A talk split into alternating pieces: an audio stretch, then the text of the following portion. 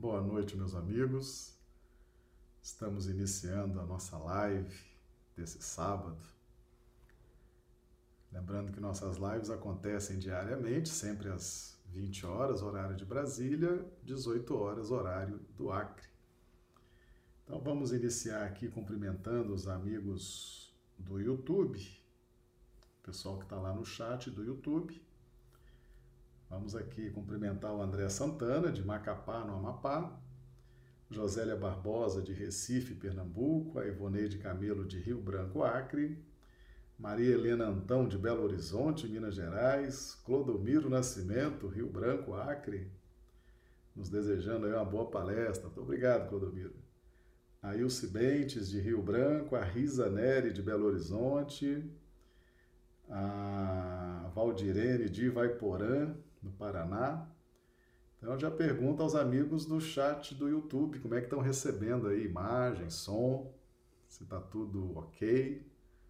Se já podemos aí então dar início, né, aos nossos trabalhos desse sábado à noite. Chegando também o Felipe de Rio Branco,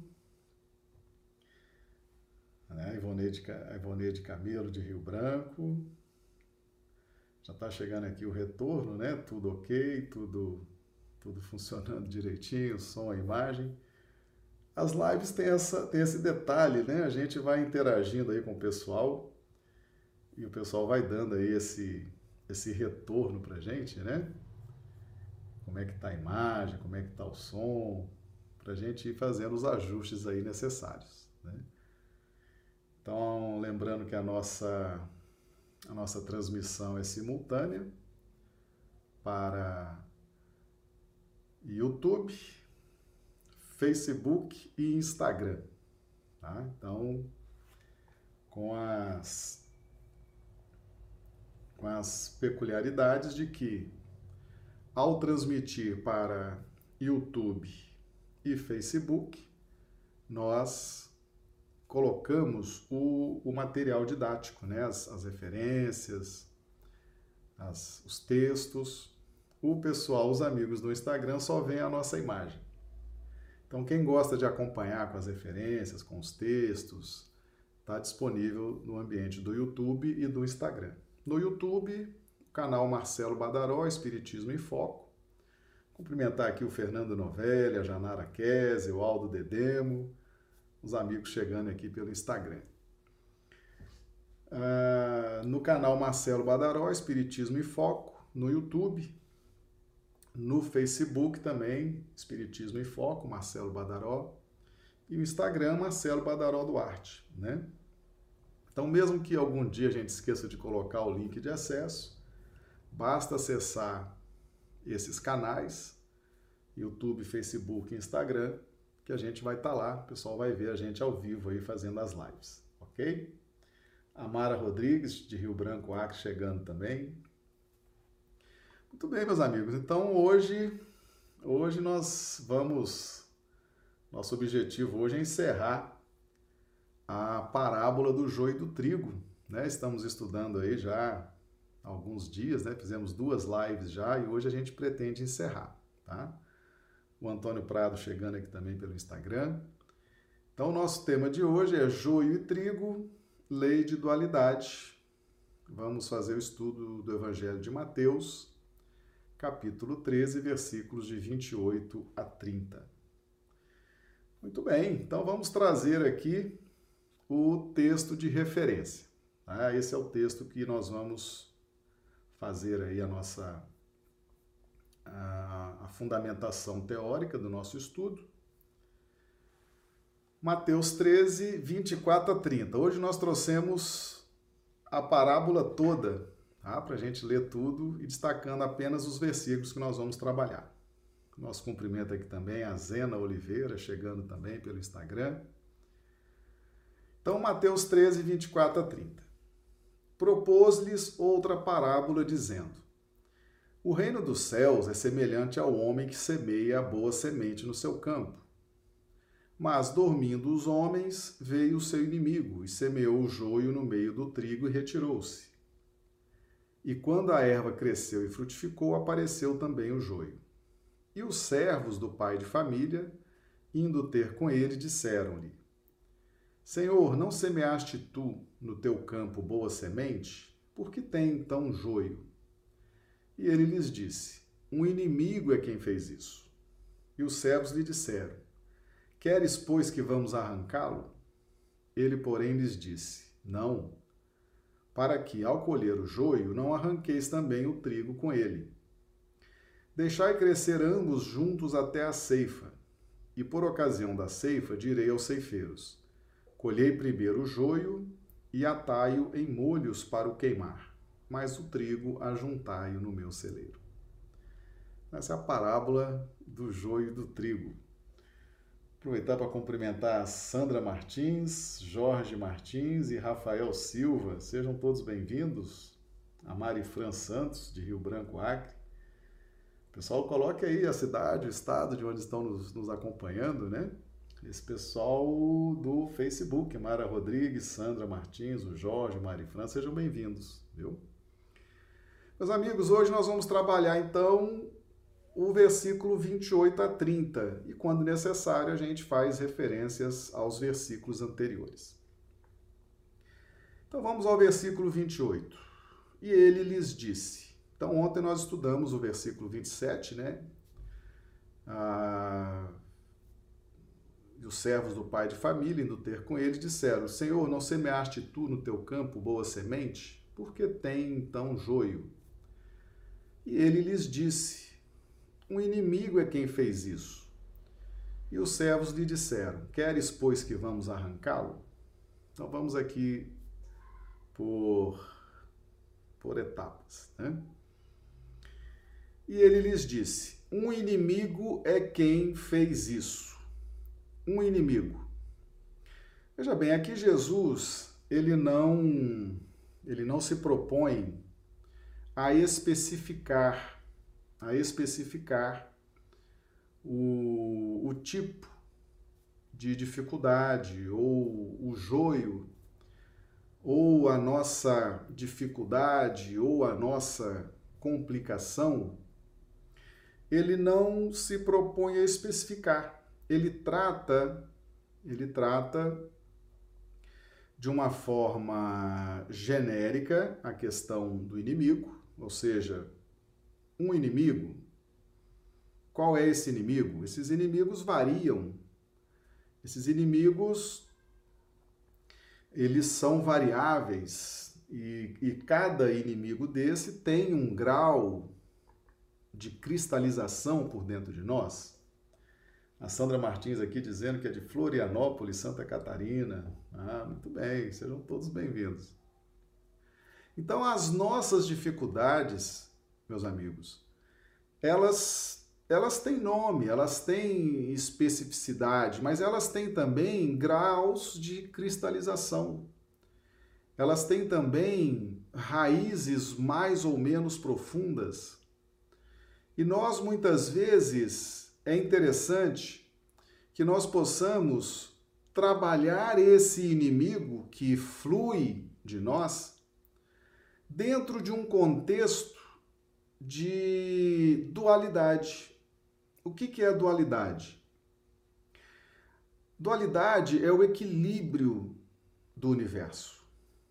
Então, luz e sombra, claro e escuro, bem e mal. Então, para que haja luz, é preciso que haja sombra, para que a luz possa, ao dissipar as sombras, ampliar sua capacidade de realização. E por outro lado, sem a matéria-prima para que a luz possa se aperfeiçoar, não haveria como a luz se expandir. Então, o princípio da dualidade é essa questão do claro escuro, do bem e do mal, que mantém o equilíbrio do universo. Então, se nós é, tivermos, por exemplo, a ideia de combater as trevas, é uma ideia absolutamente equivocada, porque treva não se combate. Você faz luz sobre as trevas, você dissipa as trevas fazendo luz. E no caso, os espíritos sombrios, trevosos, eles respeitam quando nós estamos trabalhando, fazendo luz. Certo?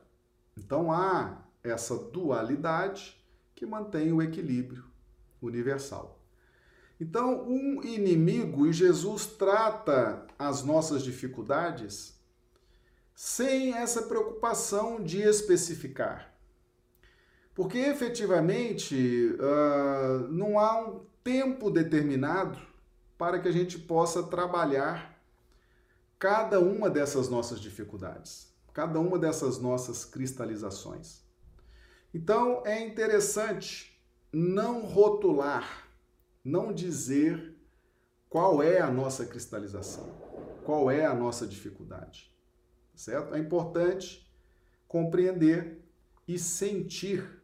Sentir, nós vamos ver mais na frente, que através do sentimento, no momento da ceifa, no momento da colheita, é que nós vamos identificando com mais, com mais precisão esse inimigo, porque ele pode ter variáveis, ele pode ter entrâncias, ele pode ter mais ou menos profundidade.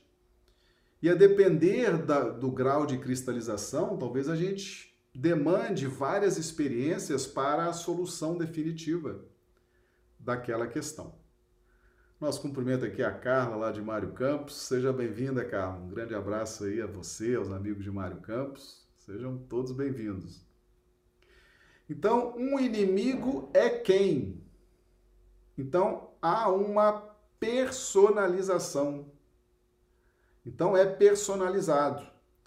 Quem semeou o joio? Foi alguém, um espírito. Eu. Eu sou um espírito.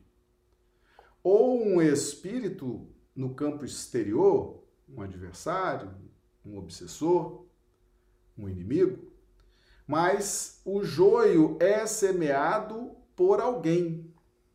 Por alguém. Um espírito fez isso. Eu fiz isso comigo. Ou alguém fez isso no meu campo espiritual. Então, o mal ele provém da ação de um espírito encarnado ou desencarnado. Certo? Então, tanto nós, na condição de encarnados, quanto os desencarnados, aqueles que estão retornaram à pátria espiritual, né, após a morte. Então, os espíritos nada mais são do que os homens que já morreram, deixaram o corpo de carne aqui sepultado e retornaram para o plano espiritual. Então, tanto os encarnados quanto os desencarnados podem semear joio, podem ter essa dificuldade, podem ter ainda essa luta, essa, né, esse ponto sombrio na sua individualidade. Então, um inimigo dentro das nossas imperfeições, Jesus não se preocupou em dizer qual imperfeição. Alguém fez isso, foi semeado pelo homem, foi semeado por um espírito. E os servos lhe disseram: Queres, pois, que vamos arrancá-lo? Tá? Aqui mostra, nós estamos, estamos observando desde o início do estudo essa proximidade dos, dos servos com o Senhor. Então, Deus, Deus está sempre pronto para nos atender para satisfazer nossas dúvidas dentro da nossa capacidade de compreensão, mas é preciso que haja essa espontaneidade. É preciso que haja essa dialogação. Porque Deus quer conversar conosco. Deus não se coloca numa posição de inatingível, de um ser supremo, inatingível, não.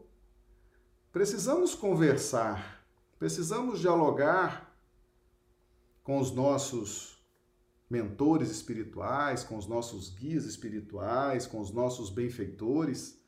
Precisamos conversar com Deus através da prece. Precisamos conversar com o Cristo através da prece. Eles estão sempre prontos a nos dar o retorno dentro da nossa capacidade de assimilação, mas estão prontos a fazer isso. Ok? Então os servos lhe disseram: Queres, pois, que vamos arrancá-lo? Olha só a disposição de quem está no processo de redenção, no processo de aprendizado, quem está predisposto a aprender, quem está predisposto a crescer, está sempre buscando uma alternativa dentro da sua visão, dentro da sua percepção, dentro da sua sensibilidade, está sempre buscando, está sempre perguntando a Deus, perguntando aos benfeitores, né? Queres, pois, que vamos arrancá-lo? Ou seja, é, eu quero acabar com essa dificuldade minha, eu quero acabar com essa limitação, eu quero acabar com essa cristalização, eu quero acabar com essa imperfeição. Queres, pois, que vamos arrancá-lo? Meus amigos, nós estamos dispostos a vencer nossas dificuldades? Essa é a grande mensagem desse versículo, né? Nós estamos perseverantes no propósito de vencer nossas dificuldades, vencer nossas limitações, nós detectamos o joio quando ele aparece, nós temos a humildade de entender que somos seres imperfeitos. E dentro dessa humildade de compreender as próprias imperfeições, nós estamos dispostos a perseverar para eliminar essa dificuldade? Nosso cumprimento aqui também a Conceição Queiroz, chegando aqui pelo Instagram. Vamos dar mais uma passada no YouTube, né? Ver a turma que está chegando aqui. Ah, o Ranulfo Alves de Londrina, Paraná, também chegou. A Isaura Catori, a, Jusceli, a Isaura de Londrina, Paraná também. A Juceli de Rio Branco. Del Simone de Rio Branco, Marlise Lourenço também de Rio Branco. Sejam todos bem-vindos. O pessoal vai chegando aí, participando aí conosco, né, dessa, dessa transmissão. Mas veja bem, a proposta feita pelos servos não era adequada. Não era adequada. Então vamos lá no versículo 29. Ele, porém, lhes disse: Não, então os servos perguntaram: Querem, pois, que vamos arrancá-lo? E aí então ele fala: Não. Para que ao colher o joio, não arranqueis também o trigo com ele. O que, que significa isso? Os servos, dentro da sua capacidade de percepção e de compreensão, ah, no processo de arrancar o joio, entrariam num zelo exagerado. Entrariam em preocupações exageradas e perderiam a espontaneidade. Olha que interessante. Quando nós detectamos as nossas imperfeições, as nossas limitações, as nossas dificuldades, há uma tendência para aquele que já está perseverante nessa busca do aperfeiçoamento. É preciso ter muita cautela nessa hora para que a pessoa não fique uma pessoa sistematizada, tolhida, para que ela não tenha um zelo exagerado. E com isso, deixe o mais importante de lado que é deixar fluir a prática do bem. Percebe? Muitas vezes nós detectamos uma dificuldade, detectamos uma imperfeição em nós. E agora? Ah, agora também eu não vou mais falar com ninguém, não vou mais me apresentar para os trabalhos voluntários da casa espírita, eu vou ter agora um milhão de, de cautelas para participar das aulas, para falar alguma coisa. É, estou muito tolhido, muito inibido na minha relação familiar, porque eu percebo que eu estou agressivo, estou ansioso, estou depressivo na relação com esse ente querido, com aquele outro. Então eu vou me recolher, não falo mais nada também, não faço mais nada, vou me inibir, porque assim eu não erro, eu me envergonho dos meus erros. Eu me sinto diminuído com os meus erros. Eu me sinto exposto com os erros que eu já estou detectando em mim. E não é isso que Deus quer de nós. Não é isso que Deus quer de nós. Por isso que Jesus fala: não. Porque no seu zelo, na sua preocupação em não errar, você vai se apequenar, você vai se inibir, você vai se afastar, você está com medo da exposição, do erro, dessa dificuldade que está cristalizada em você e você já está detectando, e algumas pessoas também já estão detectando. Você não pode se apequenar, você não pode se inibir Continue fazendo o bem, porque a prioridade é fazer o bem. A prioridade é investir na prática do bem. Continuar trabalhando na casa espírita, continuar fazendo a caridade, continuar estudando incansavelmente as boas obras, assistindo as boas lives, assistindo os bons vídeos, os bons filmes, lendo os bons livros participando da casa espírita, ajudando. O que Jesus está nos ensinando aqui é que a nossa visão das nossas imperfeições é diferente da visão de Deus. Então, Deus, para Deus, importa que a gente trabalhe no bem, que a gente continue operando no bem. E muitas vezes, na ideia de não errar, na ideia de não se expor para si próprio, gerando às vezes remorso, culpa. As pessoas ficam vendo as nossas dificuldades, ficam vendo as nossas mazelas. Aproveitar para cumprimentar aqui o Felipe, que entrou também no Instagram, a Carol de Paula também, sejam bem-vindos. Então, há uma grande preocupação da divindade, e aqui revelada por Jesus, em que nós não interrompamos a prática do bem. Que nós possamos continuar trabalhando no bem. E nós vamos trabalhar as nossas imperfeições não é com o zelo, não é com a inibição, não é com o esconder-se de si mesmo para não se expor a si próprio, evitando o remorso, a culpa, os conflitos. Não, não é isso. É o que está dizendo aqui o versículo 29. Ele, porém, lhes disse, Jesus, com a sua autoridade, está dizendo não só pela, pelo que ele estudou e pelo que ele sabe, mas pela sua experiência também, que conta muito, né? Afinal, ele é o filho do homem, ele nos apresenta o processo evolutivo na faixa hominal, esse ponto maravilhoso que é o Cristo. Tá?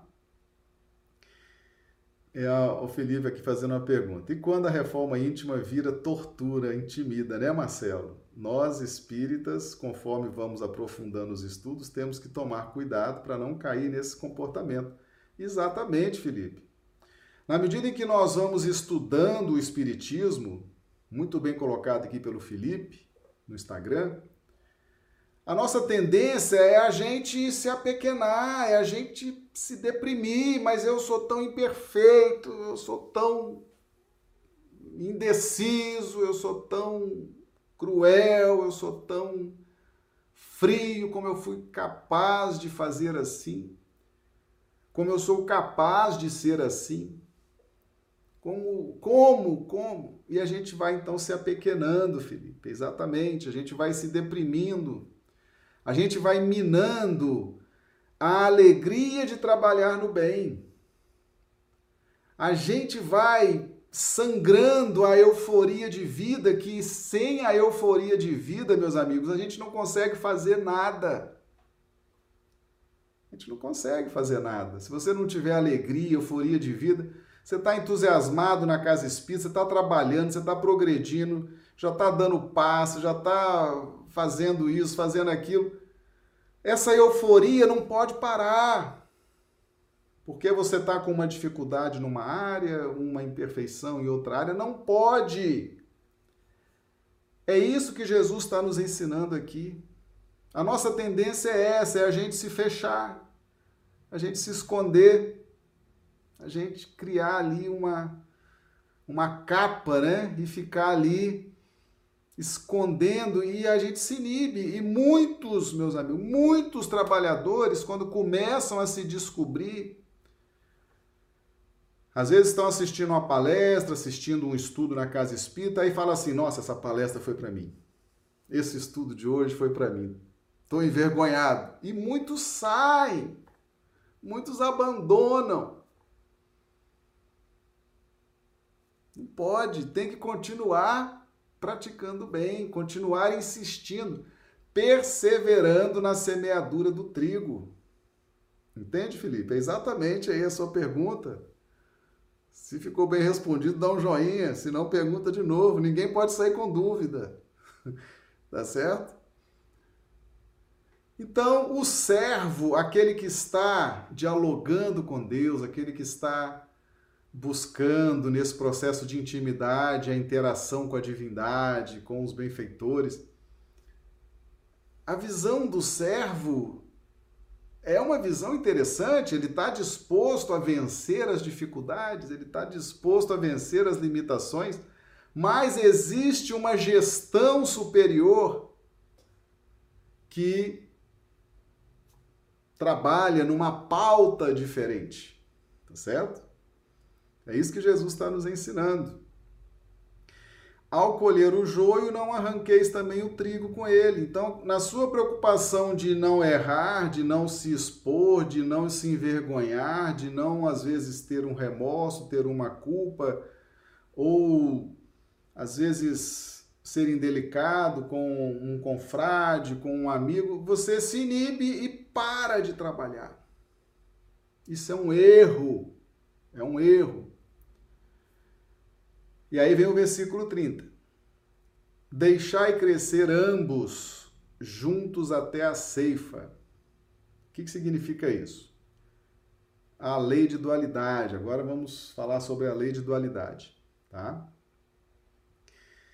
Ah, o Felipe aqui, sim, é o cuidado para a luz do espiritismo e do conhecimento não virar treva, culpa dentro da gente, exatamente.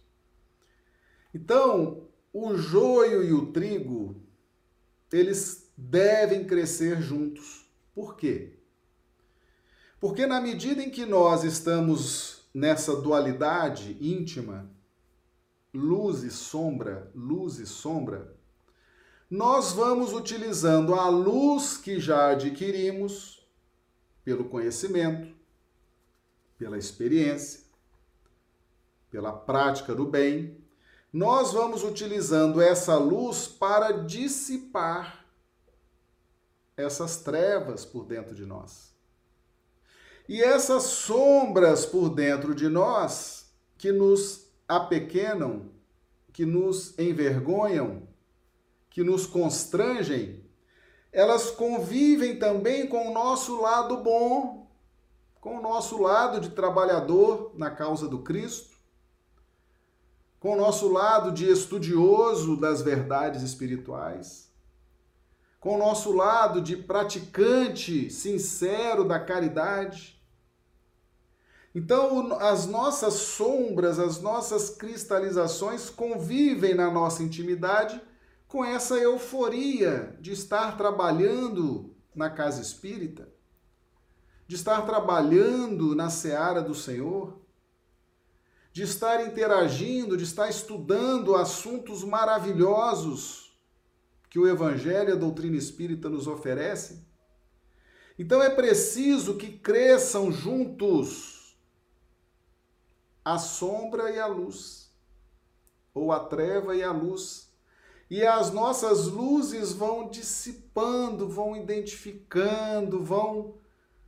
Você vai desenvolvendo o alto amor, o alto perdão, a autocompaixão, você vai trabalhando mais a tolerância com relação ao próximo, vai trabalhando o perdão ao próximo e a si mesmo, vai trabalhando a misericórdia com relação ao próximo, com relação a si mesmo, diante das luzes. Então só existe uma forma, anotem isso aí, meus amigos. O que, que Jesus está nos dizendo? Só existe uma forma de você vencer as trevas interiores: é fazendo luz na sua intimidade. Você precisa investir em luz na sua intimidade espiritual. Conhecimentos espirituais, prática do bem, que gera um grande mérito, a prática da caridade gera um grande mérito e através da caridade o amor se torna conhecido de todos. Então nós precisamos fazer luz para dissipar as trevas internas.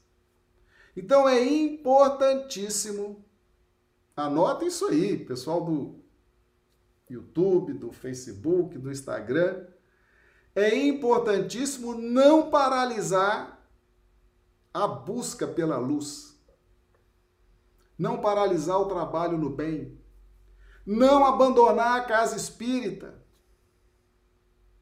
não abandonar a caridade, não abandonar os estudos.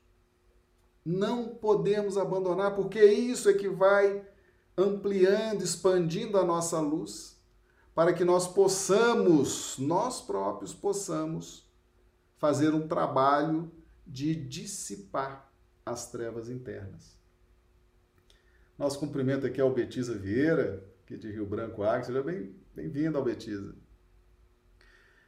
Então, deixai crescer ambos juntos até a ceifa. O que é a ceifa? Ceifa é a colheita. E por ocasião da ceifa, direi aos ceifeiros. Muita atenção aqui nesses pormenores que nós vamos explicar agora. Veja bem, quem está trabalhando no bem, quem está semeando trigo na sua intimidade, quem está buscando a luz, quem está buscando conhecimento, aquilo que nós semeamos de joio, meus amigos, na nossa intimidade, ou no coração do outro, aquilo vai crescer é inevitável. Tá? Deixai crescer ambos juntos até a ceifa. Plantou, aquilo vai germinar, aquilo vai crescer, aquilo vai frutificar. Tá certo? Isso é inarredável. Isso é irrevogável. Tá certo? Nós não podemos trabalhar com ilusões, não é? Ilusões. Tem muita gente aí iludida, iludida, né? Achando que de repente acabam os problemas, acabam as dificuldades, acontece um milagre. Isso é ilusão. A doutrina espírita vem nos ensinar isso e Jesus está dizendo aqui: deixai crescer ambos juntos até a ceifa. Ou seja, o joio vai crescer o joio vai atingir a posição de colheita. É inevitável. Tá certo? Aquilo que a gente semear, daquilo que a gente semear, da natureza daquilo que a gente semear, será aquela natureza que vamos colher. Tá bom? Deixai crescer ambos juntos até a ceifa. Agora aqui, vem um aspecto extremamente delicado dessa parábola. E por ocasião da ceifa, direi aos ceifeiros. Qual é a ocasião da ceifa? Depende do tipo de semente que eu plantei, do tipo de intolerância que eu plantei, do tipo de crueldade que eu plantei, do tipo de ódio que eu plantei, tem um tempo. Aquele joio vai crescer. O tempo da colheita é o tempo específico da semente que eu germinei. Esse tempo é variável. E por ocasião da ceifa, direi aos ceifeiros: direi aos ceifeiros. Atenção para o verbo direi. Está no futuro. E direi aos ceifeiros. Aqui aparece uma outra categoria de trabalhador, já não mais o servo. Agora aqui aparece o ceifeiro. O ceifeiro são esses trabalhadores espirituais com maior grau de responsabilidade em razão da sua maior bagagem espiritual. Os ceifeiros são diferentes dos servos.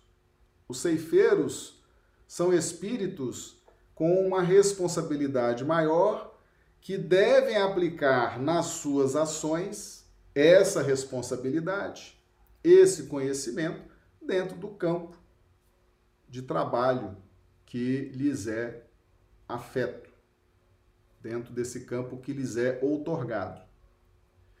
Mas direi, meus amigos, direi, ocasião da ceifa, direi, há uma flexibilidade e essa prerrogativa de dizer aos ceifeiros é exclusiva de Deus. Certo? Exclusiva de Deus. Ou seja, justiça divina é exclusiva de Deus. Nós já sabemos que uma das prerrogativas exclusivas de Deus é criar. Outra prerrogativa exclusiva de Deus: aplicar a lei de justiça, aplicar a lei de causa e efeito é Deus. De vez em quando aparece aí uns espíritos justiceiros, querendo fazer justiça, né?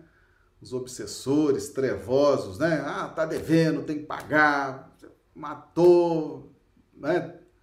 Tem que morrer, fez, tem que acontecer. De vez em quando aparece aí nas casas espíritas esses justiceiros ah, avocando para si uma prerrogativa né, de fazer justiça.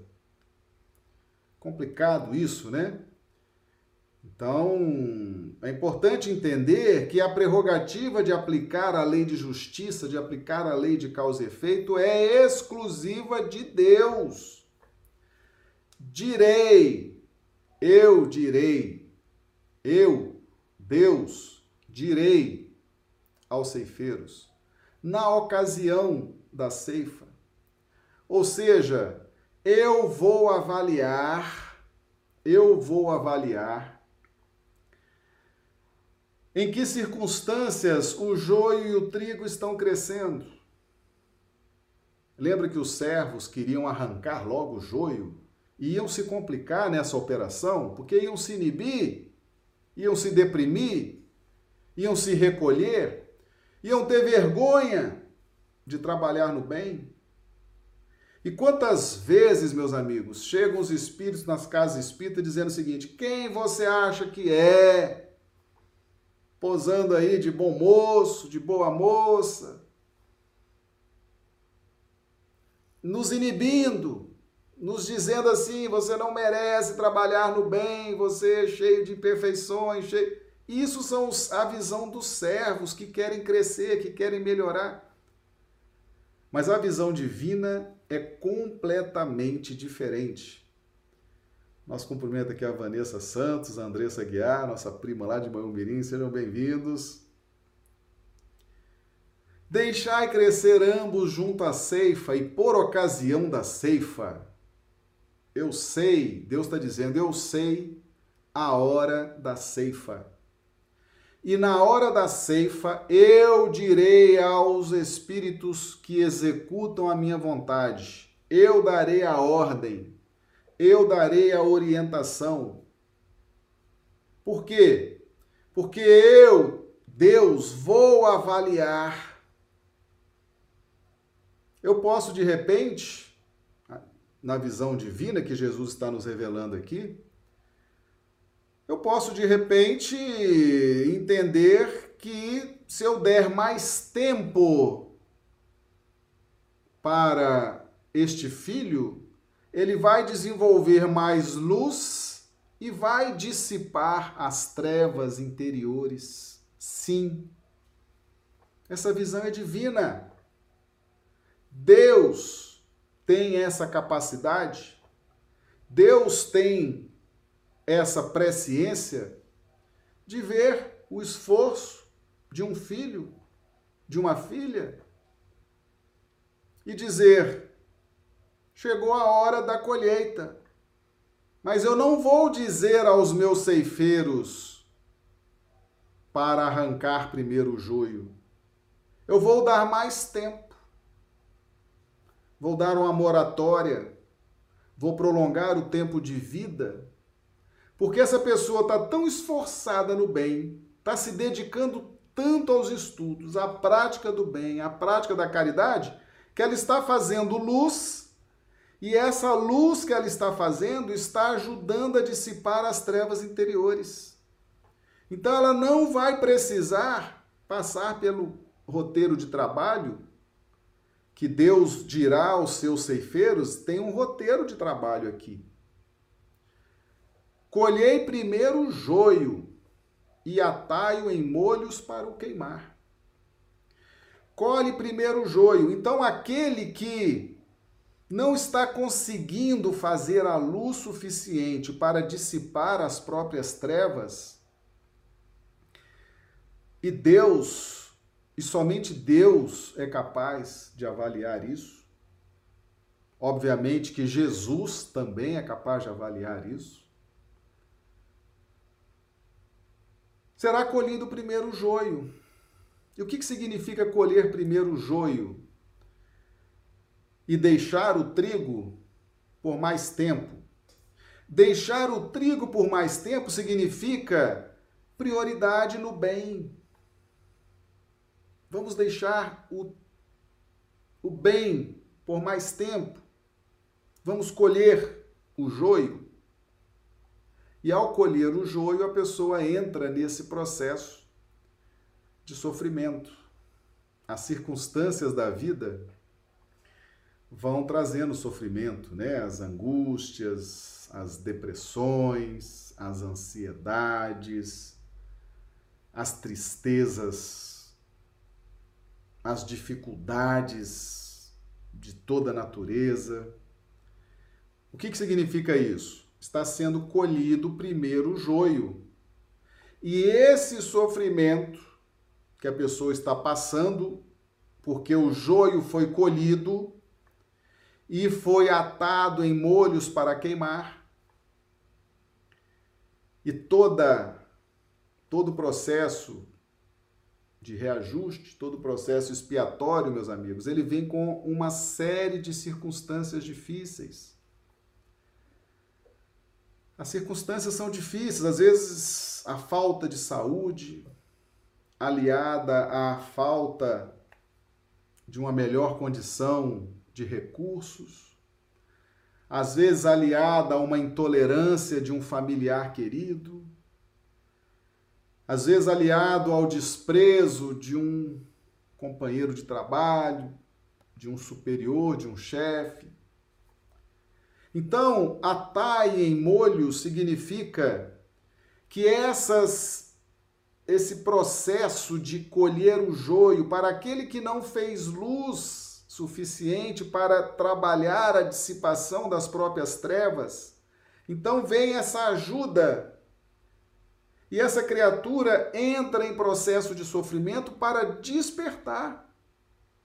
Porque ela vai colher agora aquilo que ela semeou. Chegou a ocasião da ceifa e Deus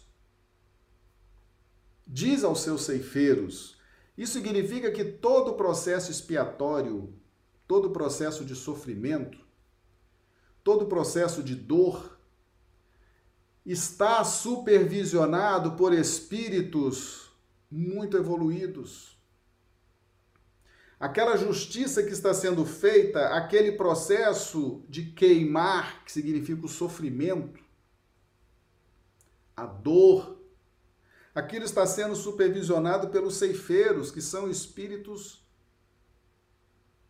iluminados. E isso serve para despertar, para acordar a pessoa. E muitas vezes o que, que acontece? A pessoa está em sofrimento e aí vem o grande erro.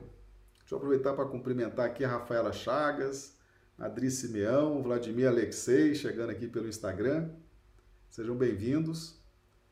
Qual é o grande erro do trabalhador espírita que eu tenho observado? Quando vem a ocasião da ceifa e vem a dor, vem a intolerância, vem a expiação, vem o desprezo de lá para cá, vem a vergonha de estar tá cometendo aqueles erros, de estar sentindo aquela usura, sentindo aquele egoísmo. Sabe o que, que muitos fazem? Abandonam. Abandonam a casa espírita. O momento que mais o trabalhador precisa se fixar no trabalho do bem é no momento da expiação. É no momento da expiação. Por quê? Porque o, o joio foi colhido primeiro. Você ainda tem o trigo que está crescendo. Continue semeando trigo. Continue semeando trigo, mesmo que você esteja num processo de dor, mesmo que você esteja num processo de remorso, de culpa, de dificuldade, qualquer tipo de dificuldade, saúde, financeira, falta de paz, ingratidão de filho, inimizades aqui e acolá, pipocando, processos obsessivos, essa é a hora de continuar o trabalho no bem. Por quê? Porque os ceifeiros obedecendo à ordem divina, colheram primeiro o joio, mas o trigo ainda está lá. Você ainda tem luz, você ainda tem possibilidades de continuar trabalhando e até diminuir esse processo da queima do joio em molhos. Meus amigos, o maior erro que eu tenho visto há muitos anos trabalhando na doutrina espírita, dirigindo casa espírita, dirigindo reunião mediúnica, trabalhando né, com divulgação. Veio o sofrimento, veio a luta, veio a dor. O trabalhador espírita diz assim: é, tá adiantando nada aqui essa casa essa casa é muito fraca, o espiritismo é muito fraco, tudo é muito fraco e abandona. Abandona. E vai por aí. Essa parábola está dizendo o seguinte: você está sofrendo, foi você que plantou. Foi você que plantou. Você plantou no seu coração e plantou no coração do outro. A ceifa ela vai acontecer. Só há uma possibilidade de você aliviar essa ceifa. Só há uma possibilidade de você minimizar os efeitos da colheita, do que você semeou, do joio que você semeou na sua intimidade, na terra do seu coração e na terra do coração alheio. Só uma possibilidade de você reduzir os efeitos disso. Trabalhar no bem, fazer a caridade, estudar, ir em busca do conhecimento, ir em busca da prática do bem. Só há essa possibilidade. Quem não está fazendo isso, e tem que perseverar nisso, meus amigos. Você fala assim: ah, mas eu já estou trabalhando no bem, estou sofrendo. Continue trabalhando no bem. Continue, persevere. O que você está passando foi você que plantou. Você plantou, você lançou esse joio, esse joio está aí. Você está padecendo agora essas angústias, essas dores, é para você despertar. Mas não pare de trabalhar no bem. O trigo ainda está no campo. Continue trabalhando o trigo, continue semeando o trigo, continue, insista, persevere. Quem sabe na próxima colheita, quem sabe na próxima ceifa, Deus olha para você e fala: meus ceifeiros, recuem. Né? Vamos dar mais tempo. Chico Xavier dizia muito isso, né? Quando a lei divina, a lei de justiça, chega até nós e nos pega trabalhando no bem, nos pega estudando, nos pega nos esforçando pela nossa melhoria, ela recua. Ela volta. Por que, que ela volta? Porque a lei é de Deus. E Deus, só Deus, tem legitimidade, competência para dizer: ainda não vamos cumprir a lei. Embora já esteja chegada a hora da ceifa, mas é tanta luz, é tanto esforço, é tanta busca, essa pessoa vai conseguir dissipar essas trevas. Ela vai conseguir. Vamos cumprimentar aqui a Socorro Braga, a Sônia Correia também chegando pelo Instagram. Sejam bem-vindos, viu? Então, meus amigos, e aí vem o final, né? Mas o trigo é juntar no meu celeiro. Quem muito tem, muito será dado. Quanto mais luz, mais luz virá. Quanto mais alegria, quanto mais harmonia, quanto mais luz, mais luz, mais alegria é o ajuntaio no meu celeiro. Tá certo? Essa parábola do joio e do trigo, nós vamos estudá-la outras vezes também, vamos trazer outros ângulos, outros pontos de vista, outras interpretações. Mas essa parábola ela é fundamental, fundamental para que a gente possa entender que, meus amigos, você está com as suas dificuldades, está com as suas angústias, está com as suas dúvidas, está com as suas seus remorsos, está com as suas incapacidades, elas estão aflorando, você está identificando.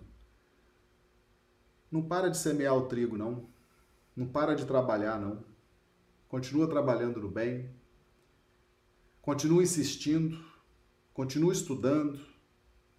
Continua fazendo a caridade. Continua fazendo luz em você.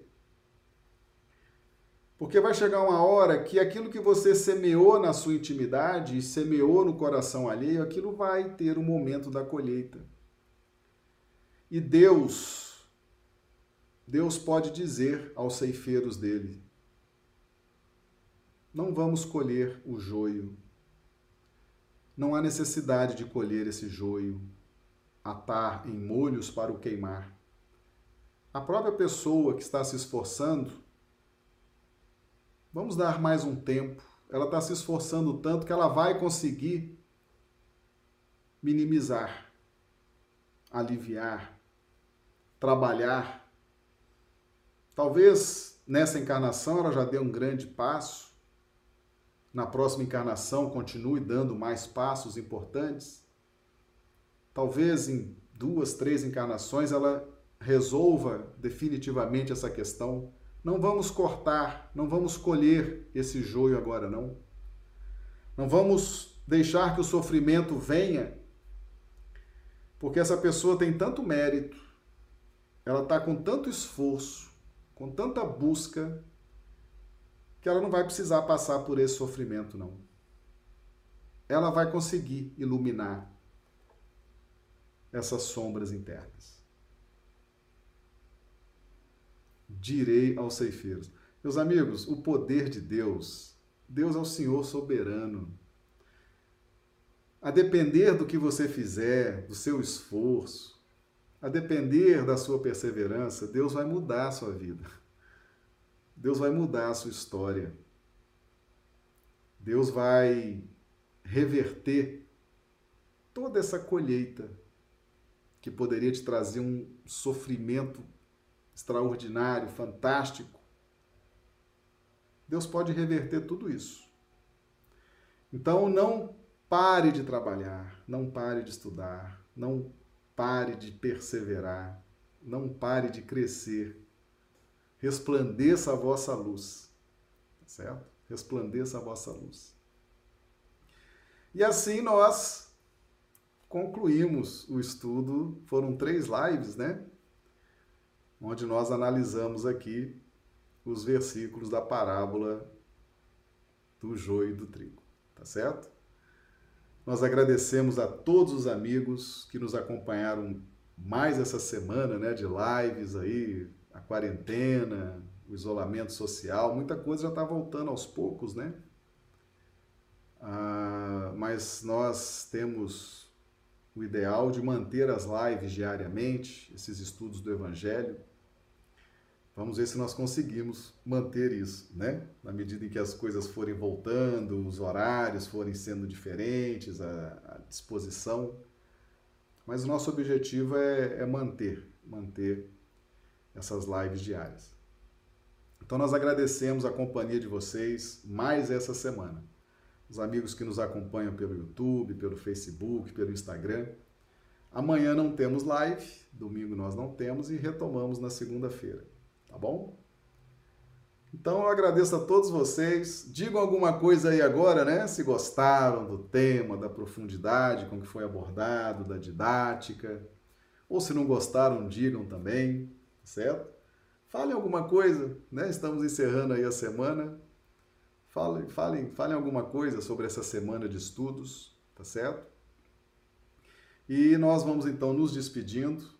Que Jesus nos dê aí uma noite de sono reparador das nossas energias. Que tenhamos aí um excelente final de semana e que Deus continue nos abençoando e nos proporcionando essas oportunidades. Muito obrigado e até segunda-feira, se Deus quiser.